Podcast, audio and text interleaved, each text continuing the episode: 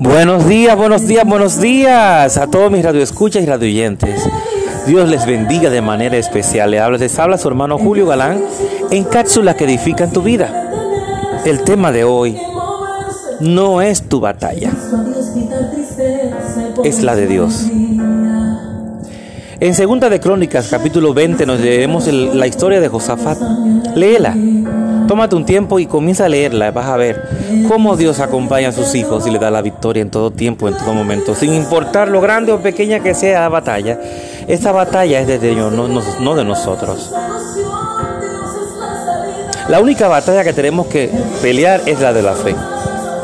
Seguir creyendo y confiando en que Dios está en nosotros, con nosotros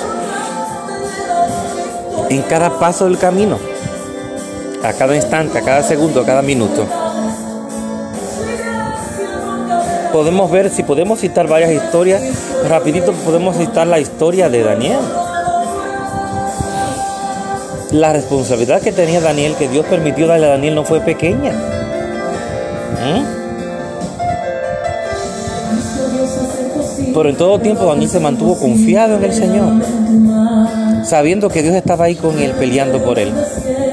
Y algo más tangible, más, más claro, no puede estar que cuando fue echado al foso de los leones, los leones ni siquiera se inmutaron, ni siquiera se movieron, porque el ángel de Jehová estaba ahí en medio de ellos y le dio la orden, cuidado si se mueven, a él no lo toquen, aleluya. Eso mismo el Señor hace todo tipo y hace por mí. Como dice nuestra hermana Pati Tamara en el fondo de la alabanza que se suena en el fondo. Dios, ella ha visto cómo Dios pelea, cómo Dios está con su pueblo que le adora. Su iglesia nunca deja sola, a su pueblo él nunca deja solo. Esa batalla que tú estás peleando no es tuya, es de Dios. Deja que Dios pelee por ti. La única batalla, vuelvo y repito, que tienes que pelear es la de la fe. Disculpen es la de su fe.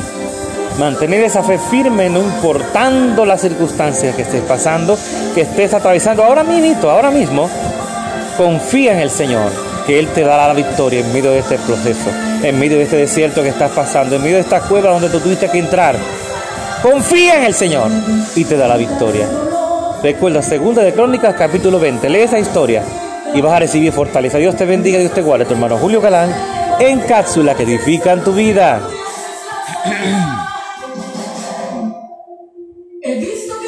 Te alaba y derrama su gloria